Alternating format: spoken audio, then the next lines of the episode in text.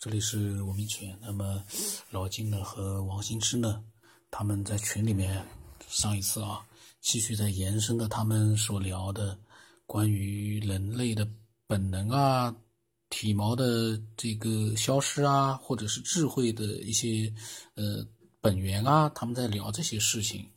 嗯，那么我们听一听他们在聊什么啊？是延续的上一次我录音下来的一些内容，但是我还没有听呢，我们一块听听啊。这个我不知道王新之和老晋每次听到我说还没听呢，现在听听吧，因为有的时候我会插话的。我看见他们发了一点文字之后，我会插点话在里面的。但是他们语音呢，我倒真的就是一直是在录音的时候才听的。所以呢，我有的时候跟他们聊天，可能是鸡同鸭讲的感觉，因为他们的语音我不知道，我是自己呃凑上去的。那么我们听听看啊。对呀，我觉得你你这个说的对，这有道理啊。那就实际上他在那样一个状态模式，我所以，我我我是解释这个能级它是无级变化的，不是说像维度有几维几维，它其实它都是每一个能量差异都是一种维，只不过这种维呢是你能可能看得见的、摸得着的，但你能感觉到一些差异。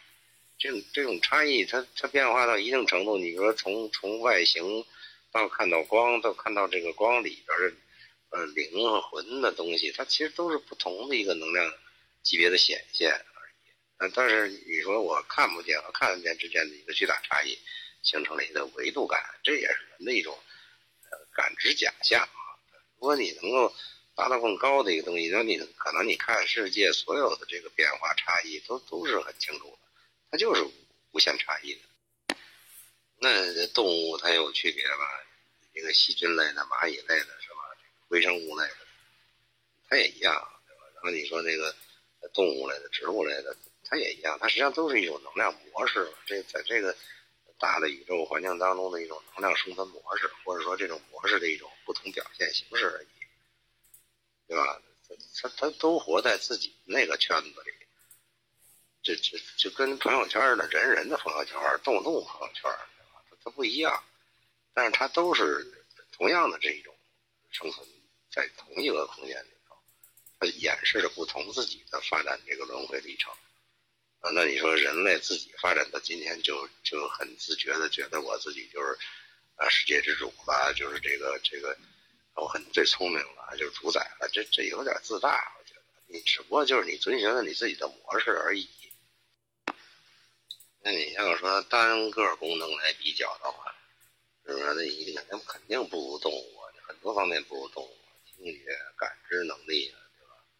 这个视觉呀、嗅觉都不如动物啊！你你怎么就就就是世界之主了，对吧？但是你有一特长，人有一特长，他会通过用别的创造别的东西来替代这些不足啊，来来发展它这些不足的东西，变成这个长项。是用替代的方式，是吧？那那动物没这能力，它不会找一替代，它可能或者找一特简单的替代品，弄个棍儿、弄个蛇啥的，别了不起了，对吧？自然界有啥，它就用啥。人他可以变变变魔术，他可以变点别的出来了，这世界没有的东西出来，对吧？其实也不是没有，他就组合了形式，发现了一种不同的别的形式，那这就是人具备的能力。对呀，嗯。动物有动物的规律吧，啊，人有人的一种规律吧，嗯，那就是如果说动物的那个本性啊被确定之后，啊，你知道这个根本之后，当然未来的结局啊也是会注定的，呃，跟人一样，人类是这样一种存在模式啊，只要你存在了，呃，它就会产生一种因果关系吧，啊，它也会从出生到死亡。啊，人类社会也是这样子，会从人类出现到最后的人类的灭亡。人类的灭亡好像，我个人比较悲观吧，好像人类的灭亡也是注定的，因为任何物质都是这个样子，嗯，从有到没有，然后到洗牌重新开始，嗯，这点是好像我觉得是注定的，就像。人类刚开始有人类的时候，嗯，他没有组织，没有管理，很自由的一种生活方式，逐渐发展到有组织、有管理，是吧？嗯，这个其实也是一种注定的一种一种变化。到人类现在变化到我们这个阶段，呃，这其实也是注定的，呃，因为你有这样的根，你有这样因。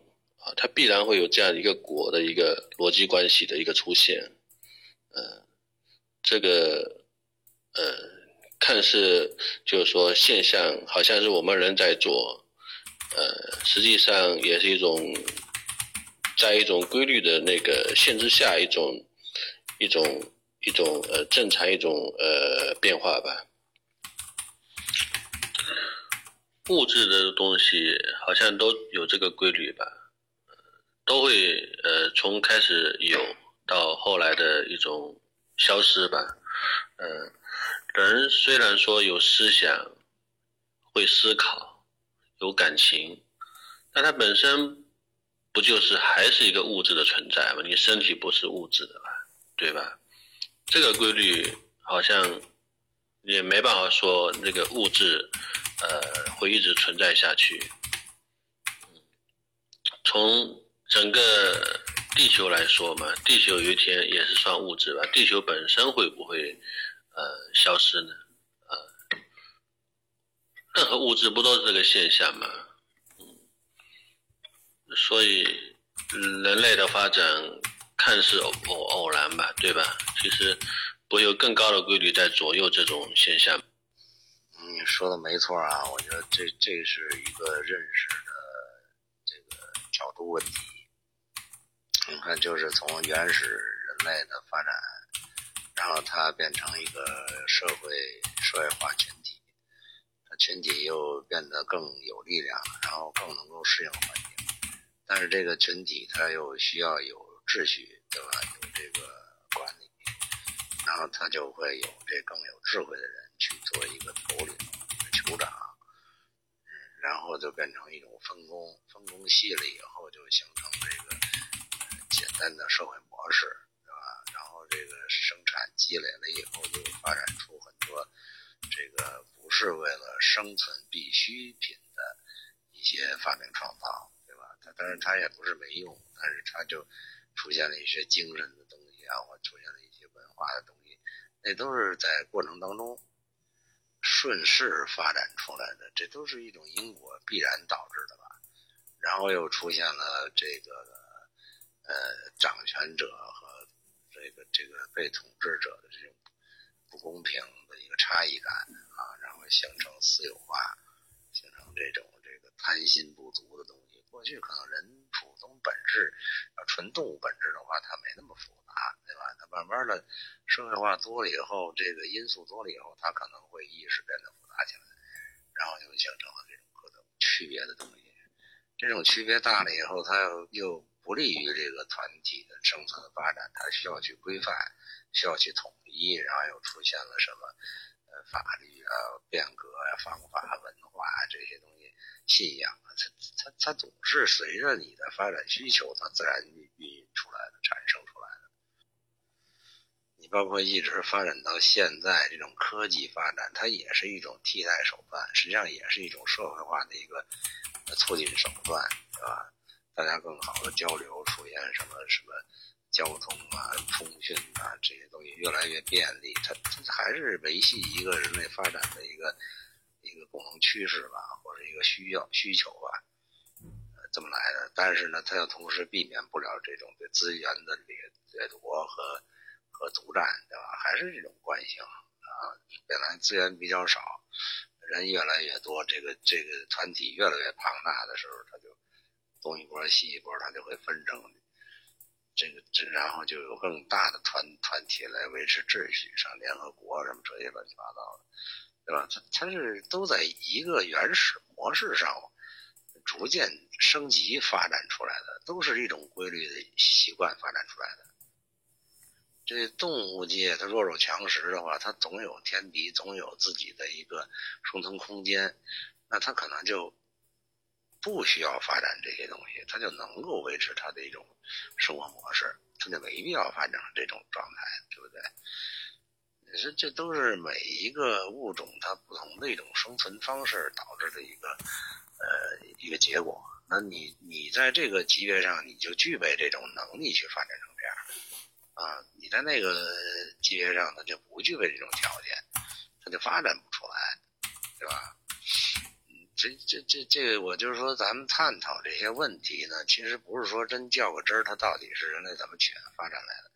但是呢，你可以去打开呃不同的角度啊，站在不同的角度上去左思右想这个事儿，它会开阔一个思路，对吧？你在一元论的角度上去去合计这个啊，还是说我就非要追踪一个？呃，前面是什么，或者后边是什么？这种这种所谓连续性的一种呃因果关系，还是说它本身就是一个因和果同时存在的关系，还是能量级别的关系，还是环境上的因素？这些东西你都可以打开不同的一种角度，它可能都会逐渐的会看得比较清楚一点。这其实它好多东西，你说是定数了，那为什么是定数了？它就是一个，这就是一个能量产生的惯性啊。它就在里头跳不出来，这跟这个社会整体社会人类人类发展的意识，也就是说一个集体意识或者集体无意识，跟个人意识也是一样的。就我前那边解释过那个我的存在，这个我本身个体的东西，它也是这么来的。它这种意识也是因为不同的条件、环境决定因素，它形成一个一种惯性。这种惯性在表现，在跟环境发生作用。好像你看的是我个人的一种特点，其实它都是你自己的那种模式导致的，你自己都无意识，你都不会觉得那个那个东西是主观的还是客观的，就就只能认定啊那就是我。其实那个我本身并没有什么没有什么主观意义啊，它就是一种惯性形成的，你就在里边，其中你你看不清楚而已。那么刚才呢，彩云会呢？呃，发了一个图呢，就是不同的性格特点所展示的人体光晕。这个图上写的就是九种不同的性格特点的人的那种光晕的一个小的图，不同的颜色。结论是人的意识决定自身的能量场的状态。这个呢，说句实话，我只想问，这个光晕谁看见过？这个是我的问题。就是说，我不否认他讲的可能是对的，可是谁看见过人体的这九种光晕啊？把颜色都描绘出来了，你看到了还是他看到了，或者说是这个画图的人看到了？我相信，那个看到的人都未必知道有人在这么说呢。我个人看法啊，就是说我们不能说他讲的这个九种颜色人的九种光晕可能是错的，但是你看到了吗？这个问题很简单，你看到了吗？如果没看到，你为什么会这么去断然的下这么一个结论呢？所以这个呢，就是我的个人的一个想法。那么老静说呢，对彩云会说，它模式的背后就是能量，然后万物都是不同的能量模式的自然显现。呃，稍微抽象一点。那么王兴之呢，又发表了两句想法。呃，对啊，呃，惯性，个人也有一种惯性嘛，呃，整个社会群体也是一种惯性的一种能量存在一种模式吧。嗯但这种惯性的一个主导惯性背后的那个东西是什么呢？这可能就是说一些有一些就是天意吧，对吧？你看我们人类几千年来，是不是人类越来越科学化，人类变得越来越精精于计算啊，人脑呢越来越发达，对吧？呃，这方面是不是？背后有一种推动力呢？难道仅仅是，呃，我们人类自身的一个变化吗？它背后没有一个推动力吗？我倒觉得，个人认为是它背后还有一股呃宇宙的一种规律吧，有能量现象在推动着我们人类发生变化。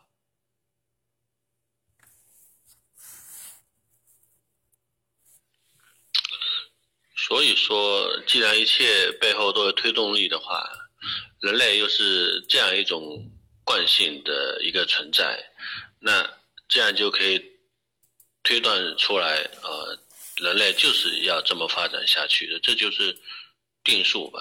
呃，我是这么理解的一个定数，因为没办法逃逃脱出这个圈子啊，因为就是有这种大的惯性和小的惯性啊都存在，是吧？这就是天意了。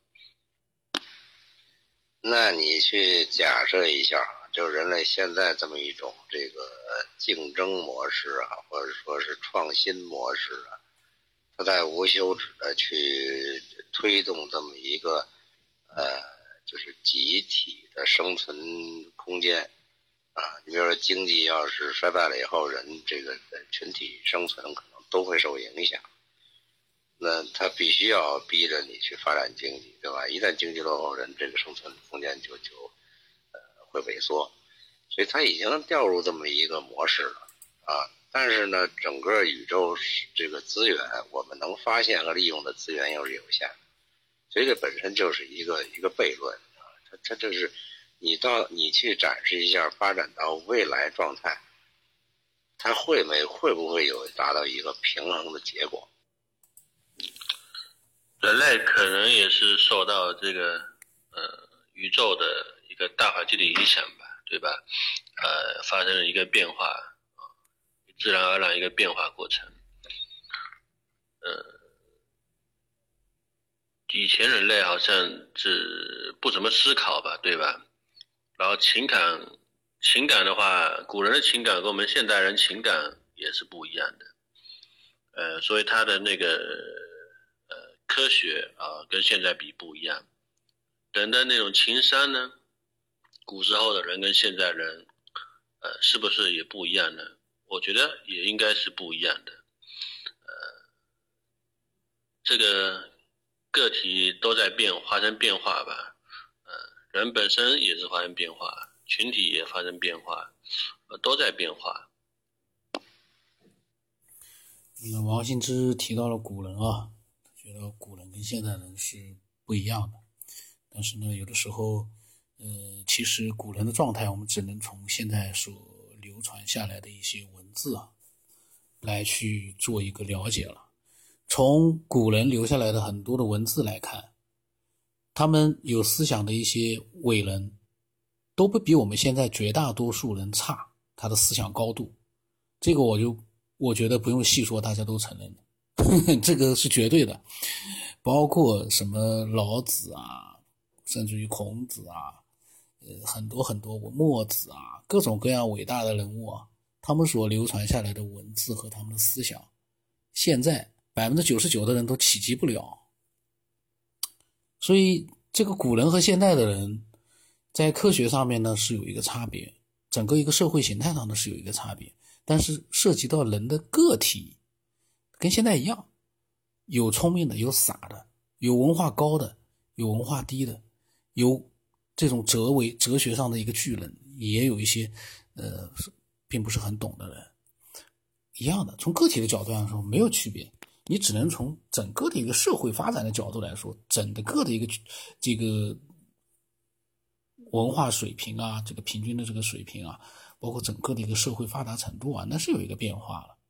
所以呢，我们在呃讲到古人的时候呢，应该也能最好是具体的去做一个呃比较恰当的一个描述。你不能笼统的来一句 古代人和现代，这咱们要把它说清楚。你是比较整个的古代的这样的一个群体社会，还是比较从人的个体来讲？